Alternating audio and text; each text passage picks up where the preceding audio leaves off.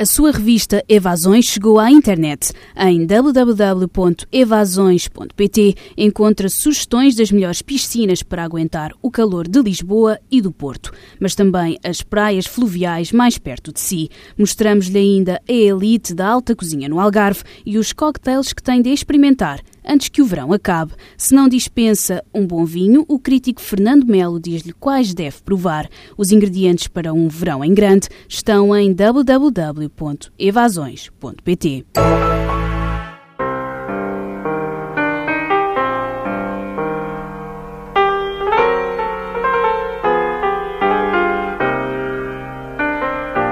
Há de soar, não tarda, o bandoneon de Raul Garelho, um dos grandes do tango, agora desaparecido.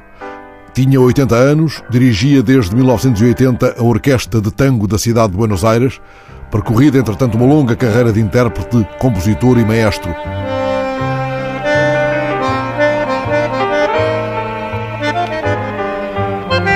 Há anos foram editados vários discos reunindo as suas composições, algumas delas serão certamente perpetuadas por jovens criadores do tango argentino que ele sempre acompanhou e acarinhou.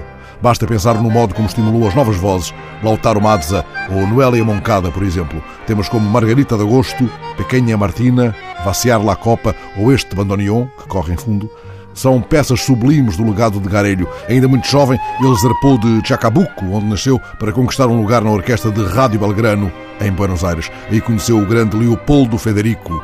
No início dos anos 60, Garelho integrou a orquestra de Aníbal Troilo, onde se destacava não apenas como bandoneonista, mas como arranjador. E, entretanto, há de dirigir a sua própria orquestra, também em gravações com os maiores cantores de tango, de Rivero a Goyeneche.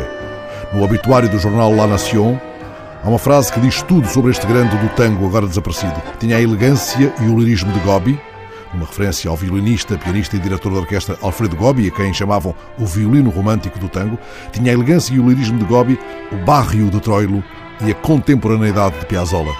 Neste dia em que o corpo dele vai ser cremado em Buenos Aires, lembro apenas o episódio revelador da grandeza da personagem Garelho. O seu último grande gesto foi talvez a doação do bandoneon que pertencera a Aníbal Troilo, o gordo Troilo, a quem chamavam Pichuco e que os amigos associavam à metafísica do tango. Troilo foi derrotado pelas artroses. A viúva, entretanto, ofereceu o bandoneon do Boêmio das Noites Eternas ao amigo Garelho. E Garelho doou recentemente o instrumento com a condição expressa de que ele fosse tocado por um músico uma vez por semana. O próprio Garelho explicou numa entrevista recente que estava apenas levando à letra um apotegma frequentemente usado pelo próprio Troilo.